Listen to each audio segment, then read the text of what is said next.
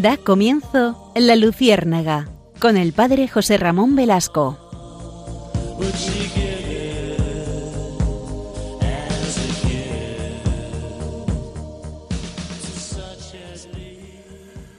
Corría el año de 1182 y en una ciudad italiana importante en aquella época, Asís, nacía Francisco, que después sería San Francisco de Asís. Y hoy traemos a colación a este gran santo de nuestra iglesia para reseñar un acontecimiento que después han recogido las florecillas. Ustedes saben que las florecillas de San Francisco son esa recolección de anécdotas, relatos, incluso leyendas de San Francisco. Y hay una florecilla que especialmente viene a colación para el tema que hoy vamos a tratar. Es el momento en el que San Francisco amansó, por virtud divina, un lobo ferocísimo.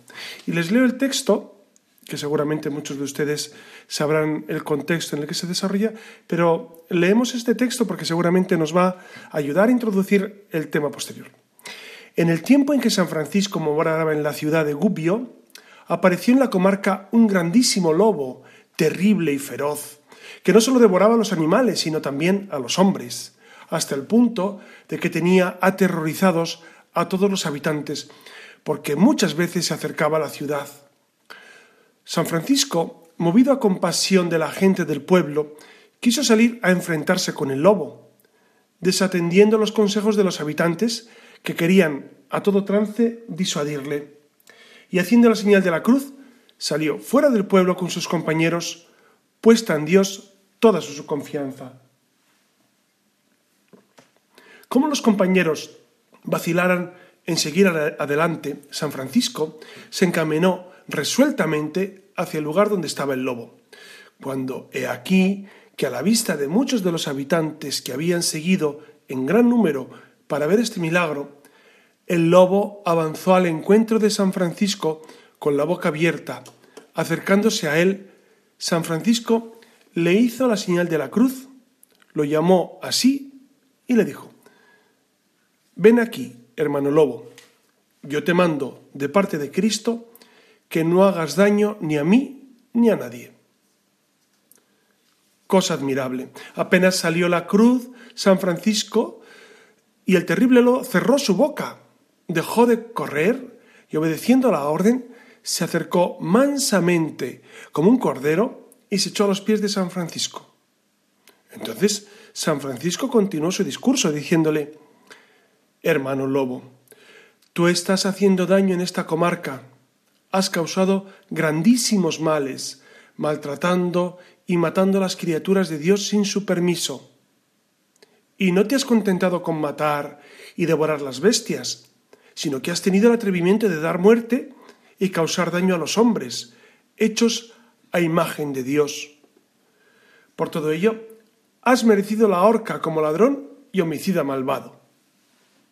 Toda la gente grita y murmura contra ti, y toda la ciudad es enemiga tuya.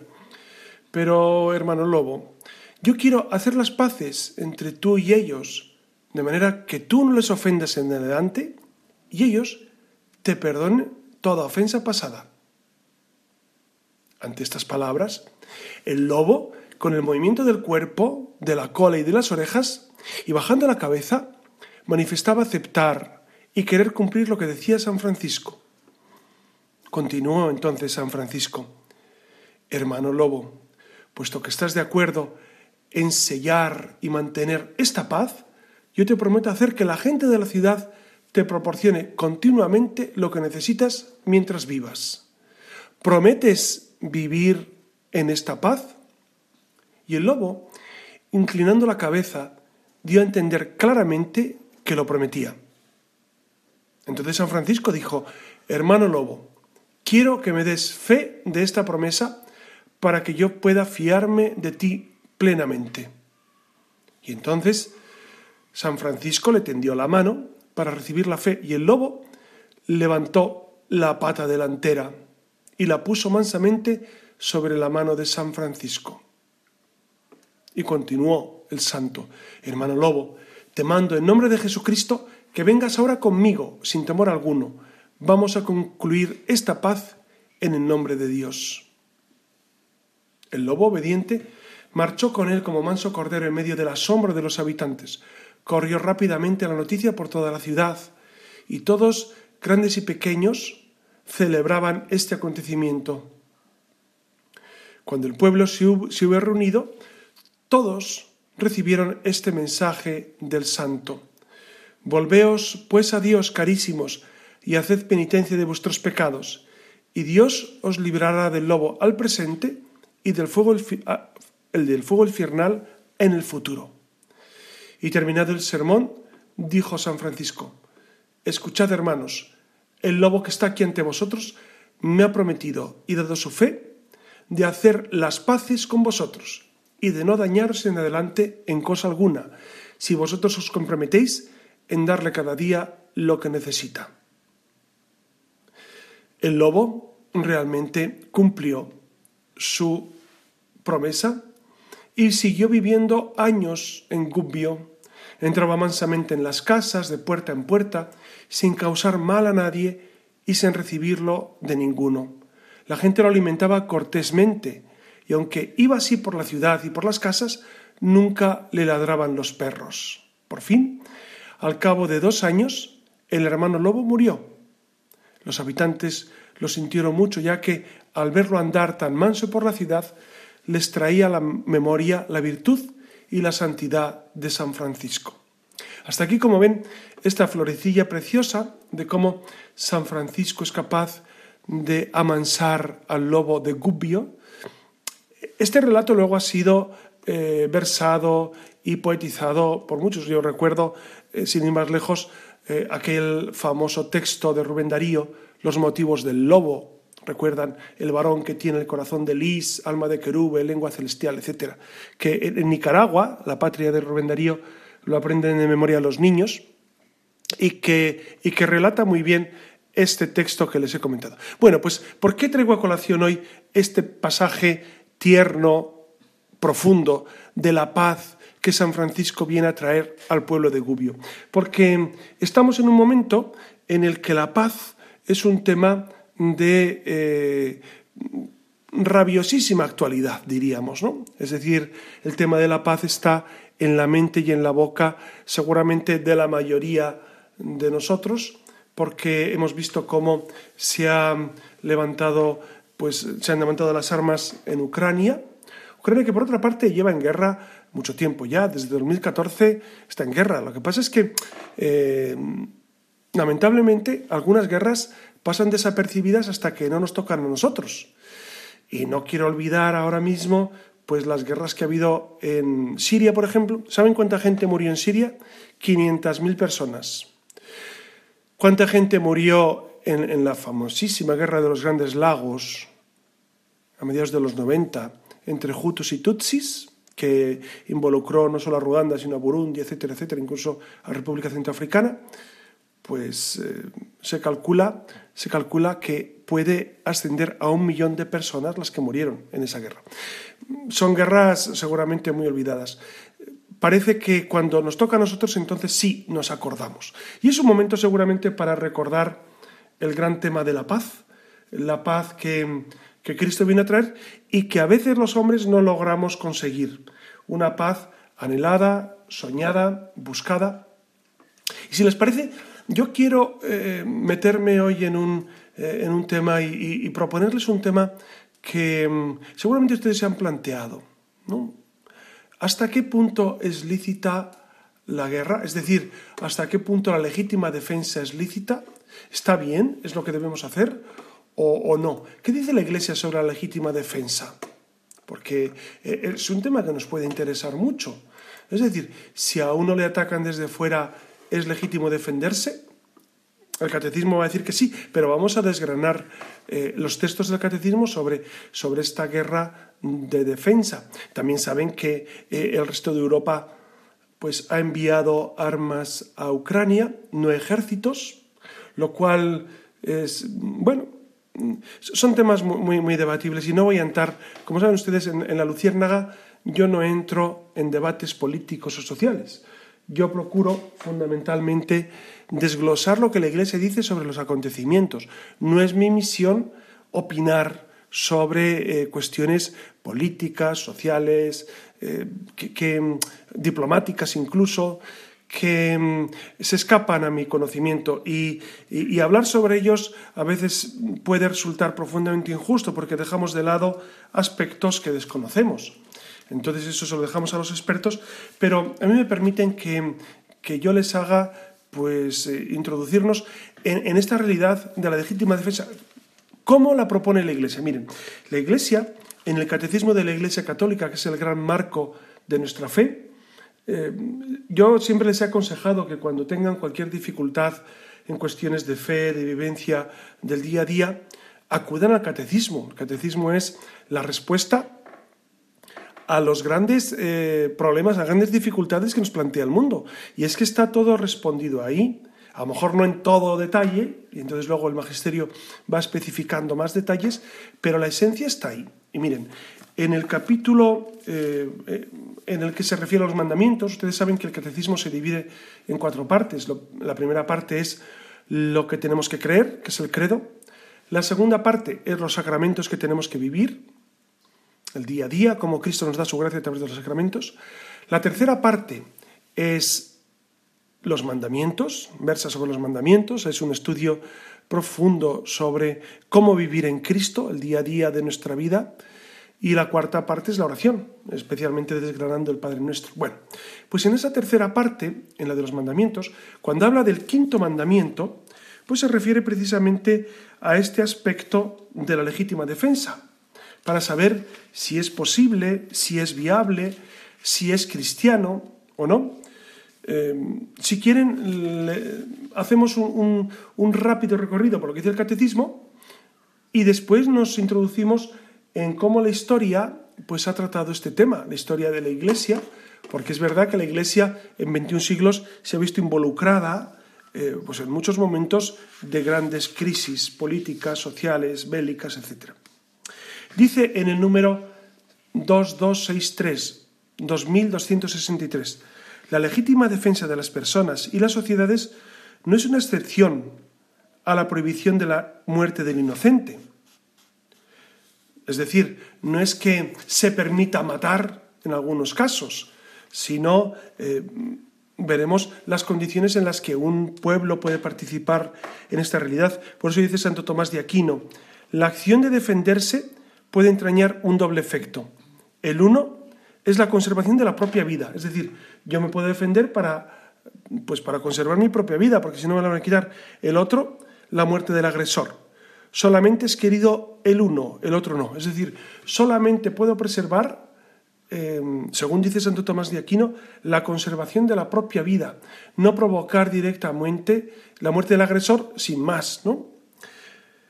Y continúa en el número 2264. El amor a sí mismo constituye un principio fundamental de la moralidad. Es por tanto legítimo hacer respetar el propio derecho a la vida, el derecho propio a la vida, el que defiende su vida no es culpable de homicidio, incluso cuando se ve obligado a asestar a su agresor un golpe mortal. Es decir, si a mí me están agrediendo, eh, imagínense con un, eh, y lo estamos viendo en las imágenes de la televisión, con un rifle, con un arma, yo tengo eh, el derecho perfectamente admitido en la doctrina social de la Iglesia, el derecho a defenderme, a defender mi vida a defender mi vida. No, sería legítimo, por lo tanto, atacar a otro sin más ni más. Es decir, matar a otro eh, cuando él no está atentando contra mi propia vida. Y, les leo otro texto de Santo Tomás de Aquino, que, como sabes, Santo Tomás de Aquino es el gran teólogo de, de la Iglesia Católica, sin duda, es el más grande. Y ya saben que murió en el año 1274 y él aborda pues prácticamente eh, todos los temas que nos podemos imaginar de la teología. Y en concreto, en cuestiones de moral, él hace un estudio profundísimo. Y dice en la Suma Teológica, en la segunda parte, si para defenderse se ejerce una violencia mayor que la necesaria, se trataría de una acción ilícita. Es decir, si yo para defenderme utilizo unos medios desproporcionados. Imagínense que a mí me están atacando, eh, no sé, me están insultando o me están golpeando con la mano. Y yo saco mi pistola y le mato. pues evidentemente he usado medios desproporcionados. No hay, no hay realmente una relación entre causa-efecto, porque él me está simplemente insultando, entonces yo no tengo ningún derecho a, defenderme con un arma en ese caso. Otra cosa es si alguien me defiende, perdón, alguien me está atacando pues con un, eh, con un arma, pues evidentemente yo tengo el derecho a defenderme. Entonces esa acción sería lícita cuando es proporcionada. Y continúa Santo Tomás. Pero si se rechaza la violencia en forma mesurada, la acción será lícita. La acción es lícita cuando mesuradamente rechazo esa acción. Por lo tanto, la legítima defensa siempre sería proporcional. La legítima defensa no es me estás atacando, pues yo me defiendo como sea. No es así la cuestión, no es así. Claro, y aquí hay una cuestión de fondo y es, y es nuestro mandamiento no matarás, que tiene que ser el gran marco de actuación. Entonces, si es en legítima defensa, si voy a defender mi propia vida, pues como es proporcionado sí, pero no se puede asesinar a otro. Y en las guerras, ocurre con harta frecuencia que al final la defensa del agredido pues provoca eh, males mayores. En el número 2265 dice, la legítima defensa puede ser no solamente un derecho, sino un deber grave, fíjense, un deber grave, para el que es responsable de la vida de otro, del bien común de la familia o de la sociedad. Es decir, si van a atacar no a mí, sino a mi familia. A atacar me refiero a matar, a matar. Eh, van a matar a mi familia, van a matar a, a, personas de la sociedad en la que habito, o van a invadir mi patria. Yo tengo no solamente el derecho, dice Santo Tomás, y el catecismo, el deber de defender, de defender la vida de los que están eh, a mi lado. Esto es muy interesante. Entonces, aquí sería la legítima defensa. La legítima defensa es el derecho a defenderte. ¿no? Y continúa en el número 2266. La preservación del bien común de la sociedad exige colocar al agresor en estado de no poder causar perjuicio. Es decir, hay que evitar que el agresor siga causando perjuicio a los demás. A veces será metiendo en la cárcel, pero es verdad que en tiempos de guerra pues el único modo que hay de eliminar un injusto agresor es, es matándole. ¿no? Por este motivo, la enseñanza tradicional de la Iglesia ha reconocido el justo fundamento del derecho y el deber de la legítima autoridad pública para aplicar penas proporcionadas a la gravedad del delito. ¿Ven? Penas proporcionadas a la gravedad del delito. Sin excluir en casos de extrema gravedad el recurso a la pena de muerte. Fíjense que el catecismo, que luego esto, esto ha sido corregido por el Papa Francisco, el tema de la pena de muerte, porque es verdad que hoy en día, con los sistemas carcelarios que existen, no sería necesario prácticamente el aniquilar, el aniquilar a una persona que está agrediendo a otra, eh, sino meterla en la cárcel si es posible. ¿no? Claro, esto cuando sea posible. Estamos viendo que en la guerra, en la guerra abierta, en la invasión de un país hacia otro, pues no es posible meter en la cárcel al injusto agresor. Entonces la defensa tiene que ser pues directamente, ¿no? Directamente. Y en el número 2267 dice, si los medios incruentos, incruentos quiere decir sin derramamiento de sangre, bastan para defender las vidas humanas contra el agresor y para proteger del el orden público y la seguridad de las personas, en tal caso la autoridad, se limitará a emplear esos medios que son incruentos, que es la diplomacia, que es el diálogo, que es eh, bueno otros tipos de, métodos incluso en la guerra que no que no generan daño pero sí son disuasorios etcétera entonces eh, la doctrina dice que si se puede eh, disuadir disuadir al enemigo para que siga haciéndolo que es obligatorio hacerlo por supuesto ¿no? Porque ellos corresponden mejor a las condiciones concretas del bien común y son más conformes a la dignidad de la persona humana. Es decir, lo que dice el catecismo sobre este tema es que primero se deben agotar todas las vías posibles de diálogo, de diplomacia, de, pues eso, de, ponerse en la mesa y hablar. Antes de llegar a, la guerra, tiene que ser un continuo esfuerzo, tiene que haber un continuo esfuerzo por lograr ese entendimiento. Pero ustedes me dirán, bueno, pero es que a veces es imposible porque eh, una de las partes exige, exige unas circunstancias extremas. Bueno, es verdad, es verdad que, en ocasiones uno de los agresores puede ser injusto en sus peticiones, por ejemplo, invadir un país. Pues hombre, eso, eso de, entrada, de entrada es injusto. ¿no? Así, a bote pronto, es, es, injusto invadir un país que no es el tuyo. Es decir, luego eh, tenemos que examinar, ha habido todo el proceso de, de, de diálogo, todo el proceso de, realmente poner, poner, las cosas en su sitio, de eh, esfuerzo diplomático. Bueno, eso es un tema muy debatible que mm, después seguramente vamos a hacer un intermedio y después vamos a entrar eh, en esta realidad de lo que está pasando en Europa, porque seguramente em, nos puede aclarar mucho lo que estamos viviendo durante estas, estas últimas semanas.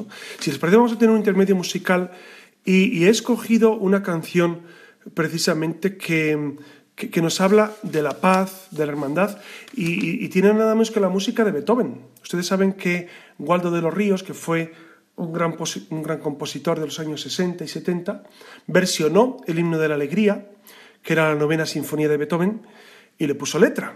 Le puso letra y nada menos que Miguel Ríos, pues la cantó. Creo que ha hecho últimamente una nueva versión en el año 2021, pero he elegido la versión clásica porque me parece, me parece muy buena. Además, Waldo de los Ríos le tengo un especial afecto porque él me introdujo, no, él personalmente, por supuesto, que no le conocí, sino los discos de Waldo de los Ríos a mí me introdujeron en la música clásica en los años 70 y le, tengo una gran estima a Waldo de los Ríos. ¿no? Por eso vamos a escuchar esta versión del himno de alegría, que es un himno, por, eh, por otro lado, europeísta. Es decir, Europa ha adoptado este himno como propio. La música de este himno es el himno de la Unión Europea.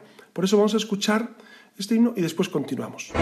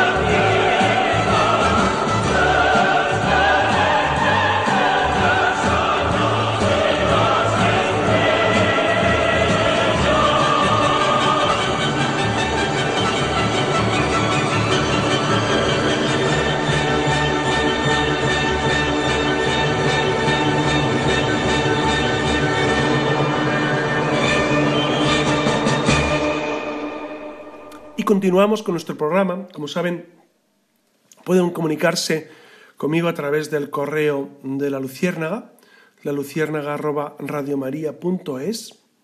Y continuamos con este tema que a mí me resulta apasionante, es decir, eh, la paz en el mundo y especialmente la paz en Europa. Ustedes saben que la Unión Europea nació pues precisamente después de la Segunda Guerra Mundial, después del desastre que provocó la Segunda Guerra Mundial, 50 millones de muertos, que se dice pronto, 50 millones de muertos, que es, fue un desastre para Europa. Entonces, eh, Europa quiso resurgir y, hubo hombres excepcionales, de Gasperi, Adenauer, etcétera, que quisieron, quisieron eh, reconstruir Europa y hacer una Europa basada en principios cristianos. Estos hombres eran profundamente... Esto se nos olvida y se le olvida a la gente, ¿no? Que, que estas personas eran profundamente cristianas y que querían, que querían precisamente reconstruir Europa en aras de un cristianismo que precisamente eh, había sido socavado. No olviden, no olviden ustedes que mm, la Alemania que provocó la Segunda Guerra Mundial era una Alemania cristiana, por lo menos de nombre. Esto es muy interesante. Incluso ahora eh, eh, el, Papa, el Papa en esta guerra de Ucrania que estamos viviendo ha vuelto a decirlo y ha vuelto a decir cómo, cómo es posible que, que mm, precisamente dos países profundamente cristianos, Rusia y Ucrania se enzarcen en esta guerra, en esta guerra tremenda, en esta guerra tremenda, ¿no? Es decir, los cristianos somos los primeros que estamos llamados al diálogo, al encuentro, a procurar precisamente esa unidad, ¿no? Y lamentablemente, pues se da e, esta dicotomía incluso entre cristianos. Pues como les decía, después de la Segunda Guerra Mundial, eh, estos estadistas inmensos quisieron precisamente juntarse para, para provocar o para comenzar una Europa nueva. Adenauer, de Gasperi y Schumann fueron los tres principales que, que, quisieron, y junto a Jean Monnet también, que quisieron pues eh, propiciar esta realidad, ¿no? Estos cuatro grandísimos personajes basados, basados en el humanismo cristiano, que esto se nos olvida en muchas ocasiones en Europa. Europa lo ha construido el cristianismo. Llevamos desde la caída del Imperio Romano, eh, que surgió Europa seguramente con Carlomagno. Ya Carlomagno fue coronado en el año 800, es decir, desde la caída hasta Carlomagno, pues pasaron, pasaron varios, bastantes pueblos bárbaros, ¿no? Pero digamos que a partir de Carlomagno, más o menos, podríamos cifrar ese nacimiento de la Europa más o menos como la conocemos, con todas sus eh, circunstancias, ¿no? porque muchos dirán, pues en realidad hasta el Renacimiento no, no surge, hasta, bueno. Pero, pero es verdad que, que, el cristianismo construyó Europa. ¿Qué ha pasado con Europa en estos últimos 50 años? Lamentablemente, Europa en gran medida ha abandonado a Cristo, ha abandonado el cristianismo, y no solamente al Dios creador. Y esto y esto ha provocado pues un gran desconcierto, un gran desconcierto. El otro día leía a un, a un político español muy querido para mí, en mayor oreja, y, y, decía en un escrito que precisamente Putin, a la hora de invadir, eh, ha olido, ha olido la debilidad de Europa. Y es verdad, verdad, una Europa débil, como está ahora fundamentada, que, parece que ahora quiere eh, resurgir y quiere... Pero, eh, amigos, si no hay un fundamento en la ley natural y en Dios, siempre será una civilización débil.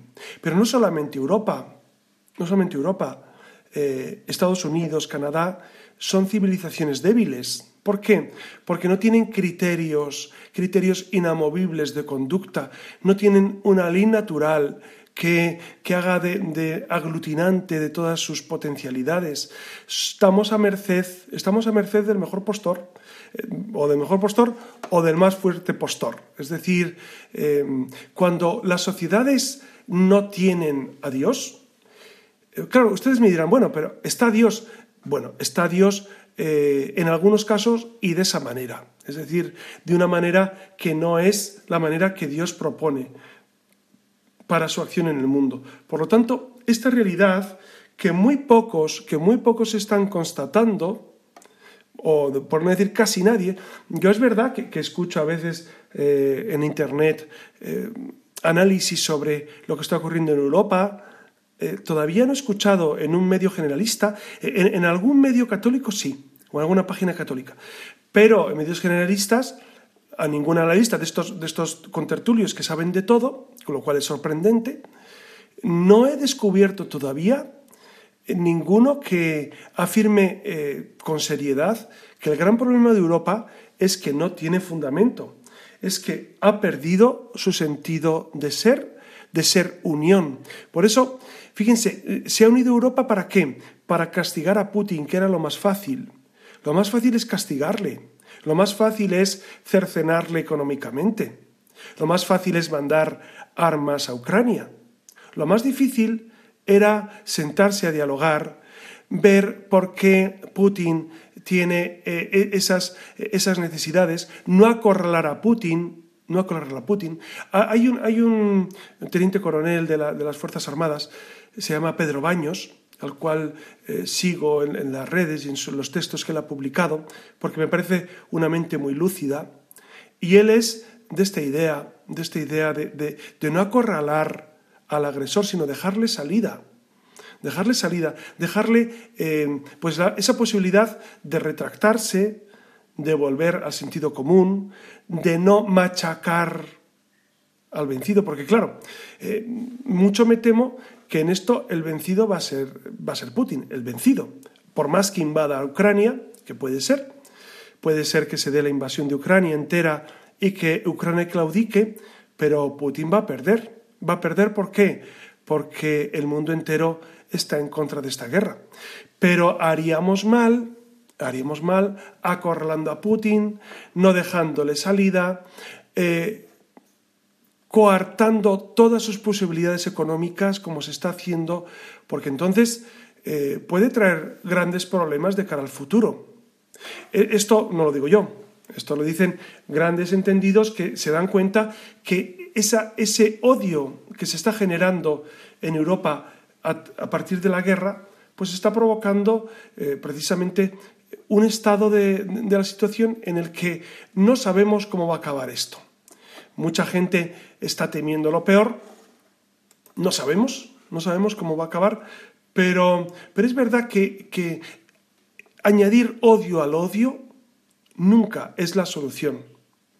Odio en el odio nunca es la solución. Es decir, habrá que sentarse una vez más, habrá que buscar medios de diálogo, habrá que construir una Europa fuerte, una Europa fuerte.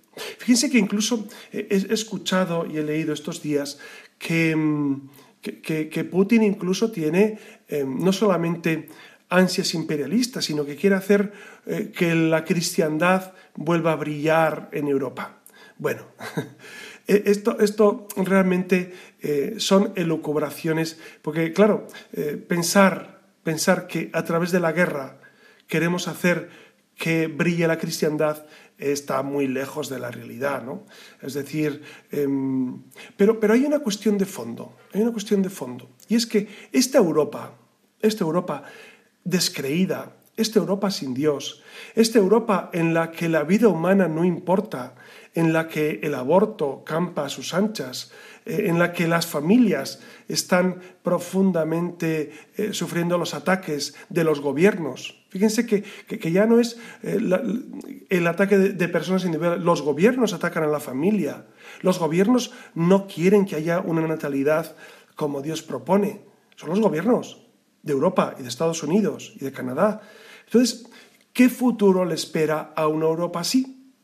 Ninguno, ninguno, pero esto no es, no es ser profeta o no sé, es, es que es la historia de, la Iglesia, la historia del cristianismo, la historia de las civilizaciones. La historia de las civilizaciones es así. Y, quería ahora detenerme en un aspecto que me parece muy interesante, ¿no? Es decir, cómo se ha vivido en la historia esta actitud de la Iglesia eh, hacia la beligerancia, hacia la guerra. Porque es verdad que ha habido modificaciones y que la Iglesia católica, el cristianismo, ha tenido que enfrentarse a, pues a muchas circunstancias. Yo recuerdo que, que después de la guerra de Yugoslavia, ustedes se acuerdan que hubo una guerra, pues eso, en los Balcanes y que fue tremenda, pues muchos criticaron al catecismo de la Iglesia Católica, desde la izquierda más rancia, la izquierda en España me refiero, y eso me acuerdo, eh, porque un comentarista de un diario muy de izquierdas sentenció, el nuevo catecismo de la Iglesia Católica bloquea la apertura del Concilio Vaticano II, decía este comentarista, ¿no? Y, y también otro decía que el magisterio de la Iglesia estaba prolongando una tradición belicista. La cuestión en sí eh, pues es, de debatir, es decir, ¿qué piensa la Iglesia a lo largo de la historia sobre este aspecto de la guerra? Y, a primera vista parecería que los cristianos, pues precisamente eh, con el sermón de la montaña en, nuestra, pues en nuestro haber, deberíamos pues simplemente ser pacíficos y jamás empuñar las armas bajo ningún concepto, ¿no? Eh, sería un pacifismo radical, eh, practicado como consecuencia de una interpretación literal de las palabras del Señor. Recuerdan cuando le dice a Pedro, vuelve tu espada en la vaina, ¿no? Y del sermón de la montaña que les decía. Entonces, esa sería una interpretación literal, pero eh, en esto la Iglesia no siempre ha estado profundamente de acuerdo, ¿no? Porque es verdad que, que los primeros cristianos sí se dio, se dio una realidad en la que, bueno, el injusto agresor era el emperador o el imperio y los atacaban por ser cristianos y ellos, pues lejos de defenderse porque tenían posibilidades, pues los mataban, ¿no?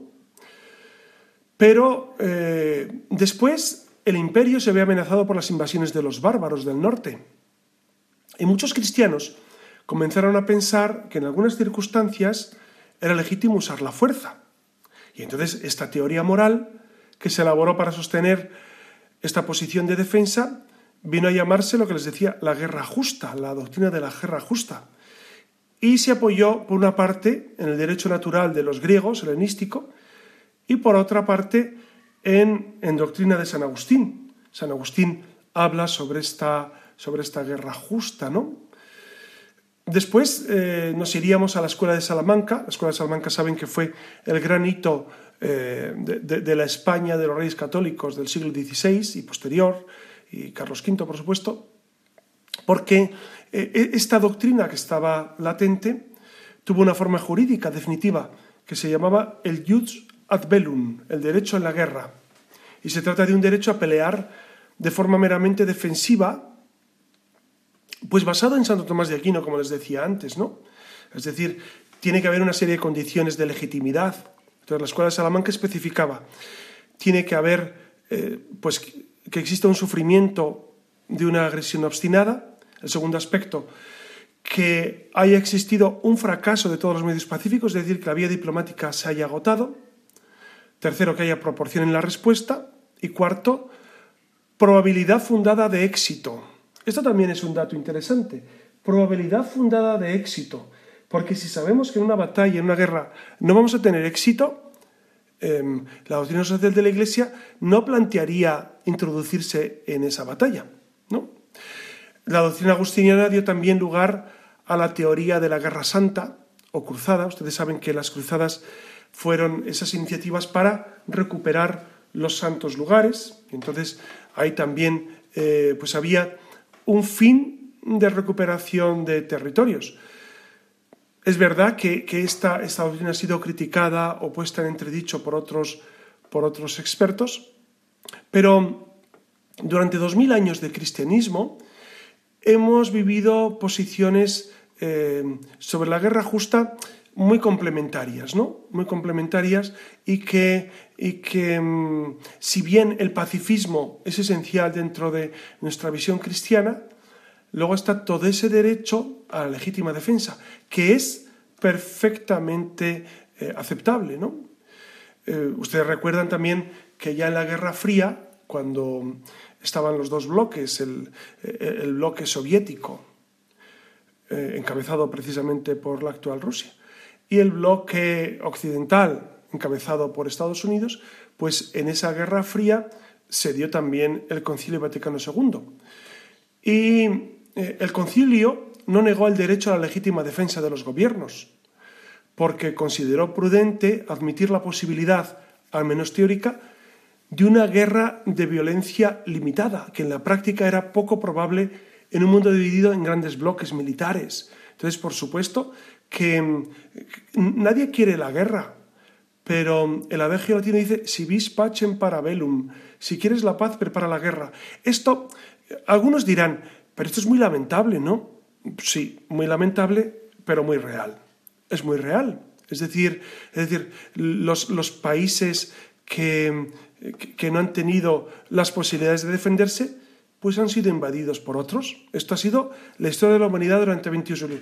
¿Debería haber sido de otro modo? Seguramente, seguramente. Pero dense cuenta, eh, a mí me gusta recordar que mm, nuestro corazón está herido por el pecado original y la concupiscencia. Y desde el inicio, Caín mata a su hermano Abel. Caín mata a Abel. Y entonces uno, se puede, uno puede pensar, pero ¿cómo es posible matar al hermano? Pues desde el Génesis, desde el Génesis se da. Entonces, esa realidad de la guerra, que es una realidad tremenda, lamentable, una realidad que, que, nadie en su sano juicio quiere, ¿Cómo, ¿cómo va a querer alguien la guerra? ¿Cómo va a querer alguien que muera inocente? Esto es profundamente lamentable, pero, pero fíjense que, que precisamente eh, en esta realidad nosotros queremos hacer este análisis junto con toda la Iglesia, porque la Iglesia siempre tiene una palabra. Les decía que Europa se construyó a base de cristianismo. La Iglesia Católica siempre se ha mantenido firme en sus posturas, en sus posturas no de beligerancia, no de atacar, siempre de dialogar, siempre de la cuestión diplomática, y cuando ya llega un extremo en que te van a matar o van a matar a algún familiar o van a invadir tu patria, pues existe esa legítima defensa, como les decía a raíz de ese texto de Santo Tomás de Aquino. Al final de este, de este programa tenemos que elevar nuestra oración a Dios por la paz, el príncipe de la paz que es Jesucristo, queremos que venga a nuestras vidas, que venga a Rusia, que venga a Ucrania, que venga a tantos lugares en África, como están en guerra, a tantos lugares en América Latina. Estoy pensando en la violencia desmesurada que existe en varios países de América Latina o en Asia. En Asia también hay conflictos profundos, ¿no? Entonces, eh, el príncipe de la paz, le pedimos que venga, que reine, que esté con nosotros. Por eso no nos cansemos de, rezar al Señor. No solamente eh, es necesario tener nuestras ideas claras sobre esa legítima defensa, sino rezar continuamente al Señor para que envíe la paz a nuestro mundo. Y nada más, les doy mi bendición en el nombre del Padre y del Hijo y del Espíritu Santo. Amén.